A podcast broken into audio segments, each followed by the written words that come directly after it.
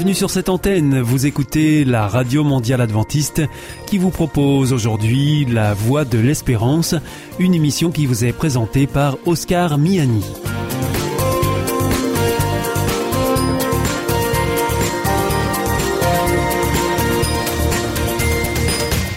C'est avec grand plaisir que je vous retrouve sur notre antenne. Encore une fois, soyez les bienvenus à l'écoute de La Voix de l'Espérance, votre émission quotidienne de 30 minutes qui vous est présentée par Oscar Miani et préparée avec toute l'équipe. Merci de votre fidélité à ce rendez-vous. Vous êtes toujours plus nombreux à nous écouter sur cette antenne ou même bien en podcast ou encore avec votre téléphone. Pour commencer donc, voici Destination Santé. Avec Destination Santé, Emmanuel Ducreuset.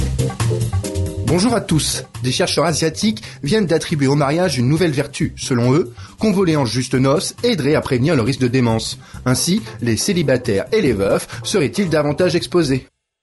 La bague au doigt contre la dégénérescence cérébrale, des chercheurs de Hong Kong et de Singapour ont passé au crible une quinzaine d'études conduites sur le sujet, ce qui représentait au total 800 000 participants d'Europe, d'Amérique du Nord et du Sud et d'Asie. Ainsi, les scientifiques ont observé que, comparé aux personnes mariées, celles et ceux qui étaient depuis toujours célibataires avaient 42% de risque en plus de développer une démence. Pour les veufs, ce danger était accru de 20%. Notons que le même genre de conclusion n'a pas été tiré pour les couples divorcés. Comme souvent dans le cas d'une étude observationnelle, les auteurs peinent à trouver une explication. Pour autant, ils avancent le fait que les célibataires ont bien souvent une plus mauvaise hygiène de vie et moins d'interactions sociales. Pour les veufs, le stress inhérent à la perte de l'être cher ne serait pas étranger à l'affaire. Malgré tout, à l'heure où les cas de maladie d'Alzheimer sont à la hausse et aussi intéressants que soient ces résultats, on imagine mal comment ils pourraient être traduits en moyens efficaces de prévention contre la démence.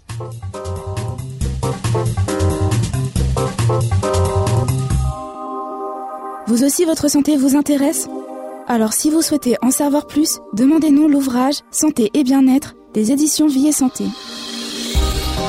Nous aurons le grand plaisir de vous en adresser un exemplaire gratuitement sur simple demande de votre part à france.awr.org.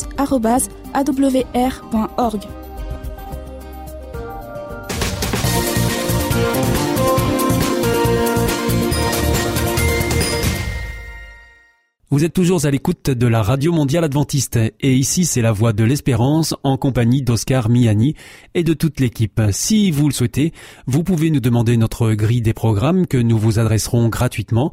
Pour cela, il vous suffit de m'adresser un mail à l'adresse suivante france@awr.org. Vous pouvez aussi nous écrire juste pour nous dire d'où vous nous écoutez, ça nous fera plaisir de vous saluer à travers nos programmes suivants. Nous avons aussi une adresse postale, c'est IEBC, La Voie de l'Espérance, boîte postale 100 77 193, Damary Lélis, CEDEX. L'invité du service radio de la Fédération protestante de France. En 1517, Martin Luther publiait ses 95 thèses. En 2017, les protestants de France commémorent les 500 ans de la Réforme. Protestant en fête 2017 à Strasbourg a été un rendez-vous phare de cette année Luther.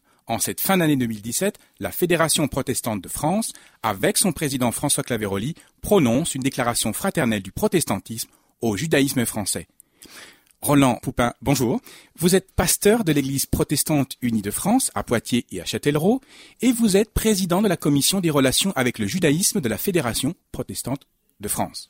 Pourquoi, en cette année Luther 2017, les protestants de France font une telle déclaration à l'intention de la communauté juive de France? Il y a maintenant euh, plusieurs décennies qu'un travail fraternel est, effectué. Il y a une commission, la commission qu'actuellement je préside, qui date de quelques décennies aussi, après-guerre, et qui a beaucoup travaillé les relations avec le judaïsme. Euh, les choses ont beaucoup changé par rapport à ce qu'il a pu en être dans le temps, et notamment avec Luther. Et avec l'année Luther, c'est l'occasion de dire euh, notre fraternité aux Juifs, et ça relève même d'une certaine façon de quelque chose qui est de l'urgence, non pas dans le temps, mais il est incontournable de dire notre fraternité aux Juifs compte tenu de l'attitude de Luther, du Luther vieux. Alors, les protestants ne contestent pas cette réalité, mais finalement, c'est l'occasion de dire qu'ils s'en séparent et, comment? Oui, ils ont commencé à s'en séparer progressivement, il s'agit de le dire aujourd'hui, mais ils s'en séparent radicalement. Les textes de Luther vieux sont insupportables sont illisibles. Luther avait bien commencé, on pourrait dire entre guillemets, il avait essayé de se dégager de l'attitude dure de l'Église euh, jusqu'à lui à l'égard des, des Juifs. C'est-à-dire? Il a, par exemple, écrit un traité que Jésus-Christ est né juif ce qui aurait pu surprendre à l'époque. Mais le petit problème, petit entre guillemets, euh, qui est derrière cela, c'est que l'intention euh, qui perce à travers ce traité et à travers d'autres textes où il est très positif avec les Juifs, comme dans son commentaire euh, du Magnificat, c'est que derrière il vise avec cette attitude positive à lever les obstacles à leur conversion. Il estime que la dureté de la position euh, de l'Église auparavant entraînait que les Juifs restaient Juifs. Et donc, avec cette attitude positive, il espère leur conversion. C'est explicite dans ses premiers textes, qui, cela dit, sont très ouverts pour l'époque. Et euh, voyant que cette conversion ne se produit pas, voyant aussi que la lecture qui lui semble incontournable de l'écriture, christocentrique en l'occurrence, n'est pas le fait des Juifs, il dérape, il glisse de plus en plus à une attitude qui est ignoble, insoutenable, euh, qui fait tâche sur les origines du protestantisme. Et eh bien justement, dans cette époque moderne, est-ce que c'est pas l'occasion de rappeler que les protestants de France combattent l'antisémitisme? Ah si, si, euh, et cette déclaration a aussi, dans un certain sens, cette signification, en tout cas s'inscrit dans cette mémoire-là, parce qu'on vient de, de parler de Luther, mais il y a aussi à l'époque de Luther, dans son entourage, plusieurs de ses proches qui ne sont pas du tout d'accord avec lui sur ce plan-là. Et le plus connu, au fond, relativement proche, disons, c'est Calvin. Euh, Calvin qui affirme dès le XVIe siècle que l'alliance avec Israël n'a jamais été abrogée et ne peut pas être abrogée. Actuellement, si on pense aux relations judéo-chrétiennes en général, on a tendance à penser que c'est une nouveauté qui date des années, euh, la fin des années 40 ou années 60, mais Calvin le tient déjà. Alors, ça a eu un rôle sans doute important dans le protestantisme français et dans l'attitude, dans l'histoire du protestantisme français des protestants à l'égard des juifs, qui a été en général ouverte, fraternelle, disons. Je rebondis sur ce que vous dites à travers finalement ce que nous avons de commun avec les Juifs. Vous parlez de cette mémoire qui engage. Oui, la mémoire nous engage aussi à reconnaître la spécificité de chacun et le rôle de chacun vis-à-vis, et c'est là qu'il est question de mémoire qui engage, vis-à-vis du reste du monde. On a un rôle à jouer avec nos spécificités euh, particulières aux uns et aux autres, avec évidemment des fondements communs importants, par exemple par rapport à la lecture des Écritures il y a une conscience assez forte dans euh, le protestantisme, et notamment de tradition calvinienne, et tel qu'il s'est développé dans, dans les campagnes françaises, qui consiste à laisser parler euh, la Bible hébraïque comme elle parle. Alors évidemment, ça n'en fait pas une lecture juive pour autant, euh, mais il y a quand même ce fondement-là sur lequel il est possible d'avoir un dialogue approfondi et fraternel. Dans cette déclaration, vous parlez dans un premier temps de dialogue et de rencontre. Mhm. A-t-on besoin d'une telle déclaration pour encore se rapprocher et encore mieux se comprendre? Disons que ça fait, euh, à l'occasion de ce cinquième centenaire de la Réforme, le moment de poser un bilan. Les choses ont énormément avancé depuis 70 ans. Euh, avec euh, par exemple donc la fondation de l'ICCJ, donc Conseil, Concile international des Juifs et des chrétiens, pour le dire en français. Et les premières déclarations qui ont eu lieu à cette occasion il y a, quand on lit ces déclarations et quand on lit les, récentes déclarations, il y a un progrès considérable qui a été fait dans la rencontre, dans la compréhension réciproque. Il y a eu des déclarations juives, dont une importante qui a, été offerte euh, aux églises catholiques et protestantes euh, il y a deux ans maintenant. On est dans une période où on pose un bilan d'une avancée considérable et posant ce bilan, on vise aussi à ouvrir sur des étapes supplémentaires sur ce bilan-là, il faut aller plus loin dans la compréhension euh, réciproque. C'est-à-dire? Euh, Pour parler euh, par rapport à ce que j'ai dit tout à l'heure, à savoir la non-abrogation de l'alliance, le fait que l'alliance avec Israël n'est pas abrogée et ne peut pas l'être. Elle repose, c'est les textes de Calvin, dans l'institution chrétienne, livre 2, chapitre 10 notamment, elle repose sur l'idée que Dieu est fidèle. La fidélité de Dieu est telle que quand il s'est engagé, il ne se rétracte pas.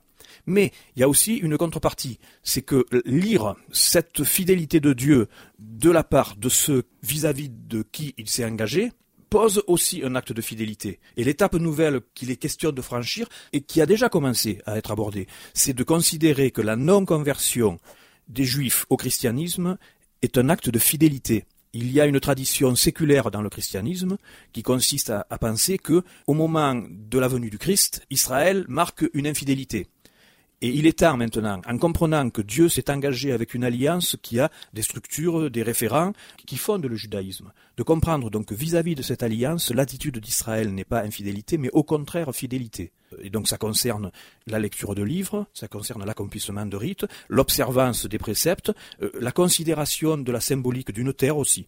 Euh, ça va jusque-là. C'est sur ces plans-là qu'il est temps maintenant de franchir un pas supplémentaire. C'est donc une étape qui se marque là. Vous parlez aussi d'engagement dans la République dans cette déclaration et de principe de laïcité et de responsabilité citoyenne. Oui. Prenons la devise euh, de la République. liberté, égalité, fraternité, nous la connaissons. Les deux premiers points sont faciles à comprendre dans une société de droit. On a le sujet, liberté, face à la loi, égalité de tous devant la loi. Euh, c'est le, premier point aussi de la Déclaration des droits de l'homme. Tous les hommes naissent et demeurent libres et égaux, et puis celle de 48 précise en dignité et donc en droit. Ça, c'est les fondements, on pourrait dire abstraits, de ce qui fait une société de droit qu'est la République. Ces fondements abstraits demandent à être nourris demande à recevoir de l'esprit et de la chair. Et ça, c'est dans le terme fraternité. Et notre responsabilité est forte là. Notre responsabilité qui consiste donc à donner de la chair, à nourrir spirituellement les principes que sont égalité et liberté, qui posent loi et sujet. Mais en faisant comment le faire? Comment le eh ben, quoi dire? déjà en se rencontrant fraternellement et en évitant de considérer l'autre à partir des a priori de foi par lesquels on avait ça a duré des siècles quand même, pour ne pas dire des millénaires, euh, pris l'habitude de considérer qu'il euh, n'avait plus trop lieu d'être. Attitude redoutable, terrible. Euh, pourquoi est-ce que les choses ont commencé à changer à partir du milieu des années 40 C'est qu'il y a eu une prise de conscience à une occasion épouvantable, bien sûr. quoi. on a pris conscience que cette attitude-là, qu'on a appelée la théologie de la substitution, l'idée que le christianisme aurait remplacé Israël on a pris conscience que cette attitude-là avait paralysé les églises euh, quant à la résistance contre le nazisme. Mais pourquoi est-ce aux protestants de France de montrer l'exemple dans la considération et la compréhension des juifs et du judaïsme français? Est-ce que parce qu'on a été une minorité maltraitée, euh, qu'on est plus, plus sensible que d'autres? Alors je ne dirais pas qu'on a à montrer l'exemple. Il y a d'autres chrétiens qui travaillent aussi euh, aux relations avec le judaïsme et à une relecture de la façon dont on avait appris à considérer. On a les formules de, de Jules Isaac, passer de l'enseignement du mépris à l'enseignement de l'estime. Donc Jules Isaac, qui est un des fondateurs euh, de l'amitié judéo-chrétienne. Donc cet élément-là est important. Euh, alors donc il n'est pas question d'exemple, mais effectivement on a une mémoire commune, euh, on a des textes communs, je vous le disais, et il y a un élément concret. On a euh, ces textes-là dans la Bible hébraïque qui disent vous avez été étrangers exilés au pays d'Égypte, alors vous êtes à même de comprendre ceux qui vivent la même chose que vous.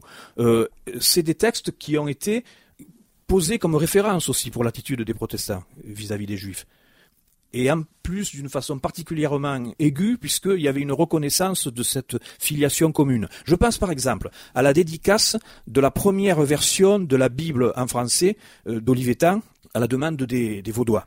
La première dédicace, c'était à notre confédéré, le peuple du Sinaï. Les, les, versions suivantes ne la portent plus, mais la première version euh, avait cette formule-là. C'est quand même intéressant. Roland Poupin, merci d'avoir répondu à nos questions. Merci à vous.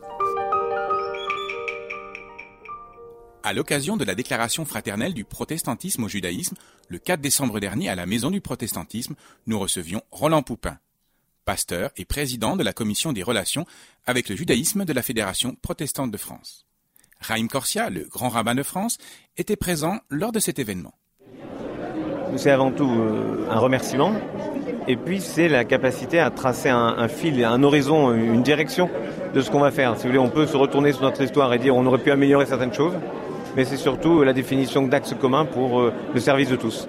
Vous avez souligné le fait qu'on parlait de Premier Testament et non pas d'Ancien. Il y a une certaine continuité de ce fait? Oui, c'est une des spécificités du protestantisme d'avoir cherché en beaucoup d'occasions les mots justes. Euh, c'est important. Euh, évidemment, entre Ancien et Premier Testament, il y a une grande différence. L'Ancien est dépassé par le Nouveau. Le premier reste toujours, j'allais dire, en exercice quand il y en a un second qui euh, répond à la demande, aux besoins de certains.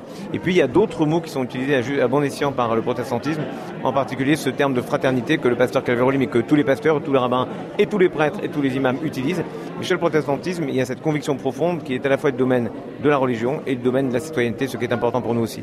Monsieur le grand rabbin, je vous remercie. C'était l'invité du service radio de la Fédération protestante de France, au micro d'Olivier Betty Réalisation Michel Schaeffer.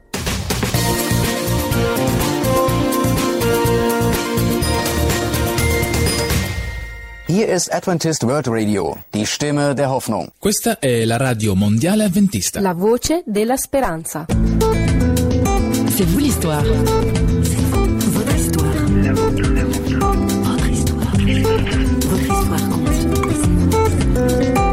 Je vis ma, ma, vie comme ça, avec une foi qui est très euh, ancrée dans, dans, la vie euh, de tous les jours, dans le quotidien, et puis de l'observation aussi de mes enfants, du bon sens de la vie, et finalement c'est dans la Bible que je trouve euh, tout plein de réponses sur comment vivre notre vie d'aujourd'hui. Bien sûr, il y a la vie éternelle, il y a tout ça, mais avant tout c'est qu'est-ce qu'on fait aujourd'hui, qu'est-ce que Dieu veut dire aujourd'hui pour moi, dans mon quotidien, que je sois adulte, enfant, etc. Bonjour, ainsi fond fond fond, c'est dans C'est vous l'histoire aujourd'hui. Marie-Alice Monge est notre invitée. Elle n'est pas seule, elle a amené Nestor et Alphonse avec elle. Alphonse Ouais. Je peux te poser une question? Oui, vas-y. Alphonse? Oui T'es qui? Qui je suis? Oui, t'es qui? Bah, je suis comme toi, un petit ah. verre euh, sympathique et ordinaire. Euh, eh la seule différence qu'il y a toujours un truc qui tourne dans ma tête, qui tourne, qui tourne, qui tourne, et je peux pas m'empêcher de poser des questions. Pour savoir. Tant que j'ai pas compris, je continue à poser des questions. Comme tous les enfants, quoi. Oui, et c'est pas prêt de s'arrêter. Euh, tu crois? C'est grave? C'est grave de poser des questions? Non, je crois que c'est plus grave quand on s'en pose plus. Vous l'aurez compris, Nestor et Alphonse sont des marionnettes. Notre journaliste François Sergi a joué Les Curieux et s'est glissé derrière le rideau du théâtre Guignol. Il a profité du grand rassemblement annuel des protestants évangéliques de France, dont Marie-Alice Monge fait partie, pour l'interviewer à son stand. Marie-Alice Monge, bonjour. Bonjour. Nestor et Alphonse, ce sont oui. deux, deux, deux marionnettes. Oui, voilà, c'est ça. Deux petits vers de terre. Deux petits vers de terre. Pourquoi des vers de terre? Parce que c'est en même temps euh, rigolo. Je crois que c'est euh, un insecte que les enfants aiment bien parce qu'ils aiment bien le disséquer, ils aiment bien en chercher dans la terre, etc. Et en même temps, je sais pas, euh, commun. Alphonse, il pose les questions. Voilà. Alphonse, c'est un peu euh, le l'enfant qui a envie de se poser des questions sur la vie, sur ce qui se passe, pourquoi ci, pourquoi ça, etc. Tout à fait. Et on voit que ce sont des questions que des adultes pourraient aussi se poser. Voilà, c'est ça un peu le la chose un peu rigolote, c'est que c'est euh, c'est des questions difficiles, mais que les adultes des fois n'osent plus se poser ou n'osent pas se poser. Et donc lui, il y va. En somme, c'est de la philosophie, la philosophie de la vie, d'existence. Voilà, se poser des questions sur la vie, prendre le temps de se les poser. Sur un certain nombre de valeurs Oui, sur plein de valeurs. Donc c'est le mode question-réponse. Oui, c'est ça. Alphonse pose des questions. Nestor, répond avec euh, ce qu'il sait, ce qu'il bluffe, ce qu'il imagine. Il sait pas Euh, toujours. Il sait pas toujours, mais il y va quand même. Euh, des fois, il est complètement à côté de la plaque, ou des fois, euh, il touche des choses sensibles ou vraies. Euh, voilà. Alors on, on sent bien que derrière ces, ces réponses, il y a des valeurs proprement évangéliques en fait.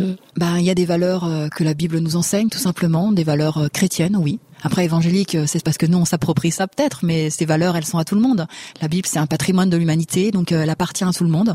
Donc ces valeurs, elles doivent être euh, ressorties de cette Bible et pour être ben, diffusées jusqu'aux enfants, jusqu'aux parents, et euh, qu'on puisse en discuter. Nestor et Alphonse voyagent beaucoup dans les écoles, dans les Alors c'est le début, hein, c'est notre lancement, donc euh, on tâtonne un peu. euh, Oui, donc voilà, le DVD est sorti le DVD est sorti, 2013. euh, voilà, pour Bercy, pour protestants en fait. Et puis euh, là, on tâtonne, donc euh, c'est de 1 à 1, c'est euh, de, de personne à personne. Et puis euh, il est même parti à Madagascar pour une diffusion là-bas. Euh, Il y a combien de personnes autour de Nestor et Alphonse finalement? Il y a, ben, il y a moi qui suis l'auteur, voilà. Après, il y a le chanteur, euh, donc euh, le cri de la galerie là. Et puis euh, l'ingé son, image, etc. euh, pour tout ce qui est euh, les montages, euh, puisque c'est de la vidéo. Nestor, Oui, je peux te poser une question. vas-y Alphonse. Nestor, qui es-tu? Ben, Alphonse, c'est moi. Tu ne me reconnais pas. Non, mais je veux dire pour ceux qui nous regardent, qui es-tu Nestor? Alors si c'est pour mes fans, euh, je m'appelle Nestor, je suis un ver de terre agréable et poli. Hein? Dans mon temps libre, je collectionne les larves de pucerons et surtout, je suis un philosophe de la vie. Un philosophe de la vie? Et C'est quoi? c'est simple. J'aime la vie, alors je l'observe et j'essaie de la comprendre. Ah. Et en plus, mon frère, euh, c'est-à-dire toi, me pose toutes sortes de questions tout le temps. Et si je ne veux pas passer pour un idiot devant le monde entier, Alors je dois trouver des réponses. Euh, mais moi, je fais pas exprès de poser des questions. Euh, c'est juste que je pose des questions sur leur vie parce que je la trouve compliquée. Surtout celle des humains. Hein. Ils sont compliqués. Oh là là, ils sont compliqués ces humains. Tu as raison. Vous êtes toujours à l'écoute de C'est vous l'histoire. Avec nous, Marie-Alice Monge, la maman, si on peut dire, de deux marionnettes, Nestor et Alphonse. Deux vers de terre qui, mine de rien, donnent à réfléchir sur les questions de la vie. Mais qu'est-ce qui a donc poussé notre invité à produire un spectacle avec ces deux hurluberlus? La réponse est simple, c'est sa foi chrétienne. Elle nous en parle davantage au micro de François Sergi? Oui, moi je suis née dans une famille chrétienne, un peu atypique parce que euh, je dirais j'ai pas forcément grandi dans une église, j'allais pas forcément toujours à l'église, mais euh, parce qu'on était à l'étranger, on n'avait pas euh, d'église au coin de la rue. Donc ce que j'ai observé beaucoup, c'est que mes parents vivaient leur foi et de cette vie de foi, des questions sont sont nées et du coup finalement je vis ma, ma vie comme ça avec une foi qui est très ancrée dans, dans la vie de tous les jours, dans le quotidien et puis de l'observation aussi de mes enfants, du bon sens de la vie et finalement c'est dans la Bible que je trouve tout plein de réponses sur euh, comment vivre notre vie d'aujourd'hui. Euh, la vie chrétienne, c'est fait pour vivre. Euh, bien sûr, il y a la vie éternelle, il y a tout ça, mais avant tout, c'est qu'est-ce qu'on fait aujourd'hui? Qu'est-ce que Dieu veut dire aujourd'hui pour moi, dans mon quotidien, que je sois adulte, enfant, etc. Donc c'est pas d'abord une question d'église, en fait, ou de fréquentation d'église. Non, c'est c'est une question de vie, de vie, et puis forcément, on a envie d'être avec d'autres, et les autres s'appellent église. Et comment vous vivez, vous, euh, en tant que chrétienne, dans, dans votre relation à la société euh, Marie-Alice Monge, euh, on voit tout d'un coup qu'elle est chrétienne. À quoi est-ce qu'on le voit? J'en sais rien, ça c'est à eux de me le dire. Enfin, moi je n'ai pas du tout honte de cacher que je suis chrétienne ou pasteur, etc. Moi je crois que dans le quotidien... Euh, vous êtes pasteur? Oui, euh, avec mon mari, on est euh, on est pasteur d'une église qui s'appelle l'église de l'abri. Moi, j'aime vivre ma foi au quotidien, donc si je peux, euh, je sais pas, je suis naturelle, je suis moi-même. Euh, j'espère que ça se voit parce que je pense que quand les gens sont habités de, de Dieu, ça se voit et que c'est lui qui rayonne dans nos faiblesses, dans nos difficultés, dans les peines de la vie, dans tout ça.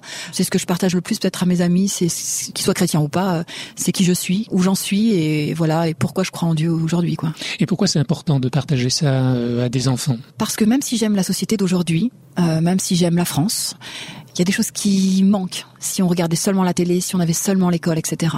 Et j'ai envie que mes enfants, j'ai cinq enfants, grandissent avec cette foi, avec euh, cette espérance de quelque chose de meilleur, avec un Dieu qui appuie, euh, qui oriente dans les choix, avec euh, des bonnes façons de vivre les relations avec les autres, que ce soit les camarades de classe, les, les amis, les plus grands, les plus aînés, dans le travail, etc. On a besoin de, on a besoin de ces valeurs dans la vie et plus que faire de la morale à tout le monde, c'est aussi cette foi-là qui rend ça vivant, quoi. Vous laissez la liberté à vos enfants, vous mmh. espérez qu'ils vont tous adhérer finalement à votre foi. Vos enfants, comment ils réagissent à ce que vous vivez, à ce que vous leur transmettez? Mes enfants aiment Dieu d'une manière euh, très émouvante. C'est que mes enfants sont ceux qui m'encouragent le plus dans ma vie chrétienne de tous les jours. Mes enfants ont une foi qui déplace les montagnes. Euh, mes enfants prient pour nous quand il nous arrive des choses. Mes enfants euh, aiment Dieu naturellement. Ils voient Dieu dans leur quotidien, dans la création, dans plein de choses. Et ils sont libres. Euh, je leur dis toujours, mais si vous n'avez pas envie de le faire, de venir à l'église ou de me suivre dans tous mes projets, mes, mes activités, vous êtes libres. Allez-y. Enfin, voilà, c'est un Ils peu sont ça. un peu comme des exemples. Ça fait penser à cette parole de Jésus. hein. Si vous ne redevenez pas comme des enfants. Tout à fait. Mes enfants ont cette liberté d'accéder à Jésus tout seuls. On leur donne les éléments euh, quand ils le demandent. Le dialogue est toujours ouvert. C'est pas toujours évident. Des fois, ils en ont ras-le-bol aussi, et etc. Mais euh, on essaie toujours de, de trouver du temps pour discuter, euh, trouver du temps pour expliquer Dieu. J'ai pas beaucoup raconté d'histoires bibliques à mes enfants quand ils étaient petits parce que je préférais leur raconter des contes, genre Chaperon rouge, etc. Parce que les enfants ont beaucoup d'imaginaire. Or Dieu, c'est pas imaginaire hein, pour moi. Donc j'ai beaucoup plus fait de la théologie avec eux. C'est ça, Nestor et Alphonse, c'est inspiré de mes enfants. C'est leurs questions de vie auxquelles j'ai répondu de manière des fois euh, théologique. Mais une théologie reliée à la vie. hein. Voilà, une théologie pratique, une théologie euh, empreinte de, de bon sens, comme dans le livre des Proverbes en fait. Voilà. Alors Nestor et Alphonse a fait un premier tour de piste, ça a donné un, un DVD qu'on peut trouver sur internet ou dans les bonnes librairies chrétiennes. La suite? La suite, euh, alors déjà, faut vendre ce DVD, donc achetez-le. C'est un moment vraiment chouette à partager avec euh, avec les enfants, de pouvoir vraiment discuter des choses de la vie. Et puis la suite, c'est tourner plusieurs autres saisons parce qu'on a plein de saisons en stock, puisque ça fait cinq ans que ce spectacle, le Bidiodule, existe. Donc j'ai cinq saisons euh, de Nestor Alphonse qui vont venir et euh, voilà, on espère être diffusé aussi, euh, ben pas seulement dans le monde des chrétiens, parce que je crois que tous ont besoin de valeurs, de retourner aussi à certaines valeurs et discussions en famille. Donc on aimerait bien euh, atteindre le grand public. Ils ont une voix assez extraordinaire, Nestor et Alphonse. Oui. Vous avez mis du temps à trouver cette voix euh, Oui, enfin c'est venu comme ça. Donc euh, quand c'est des personnages, quand on part dans nos délires d'imaginaire, euh, on est capable de tout. Comme chaque parent qui raconte euh, une histoire à ses enfants et qui utilise des voix rigolotes pour faire le loup ou pour faire la grand-mère ou voilà. Petit verre de terre tiré de l'imaginaire de Marie-Alice Monge et de son équipe pour faire rire ou sourire petits et grands et réfléchir aussi sur des questions que nous nous posons tous. On l'aura compris en écoutant notre invité, les réponses données à nos petites et grandes questions existentielles trouvent leur source dans la Bible. Mais il est temps de refermer les rideaux du théâtre de marionnettes. On se retrouve tout bientôt pour un prochain C'est vous l'histoire, une émission signée Radio Réveil. Ciao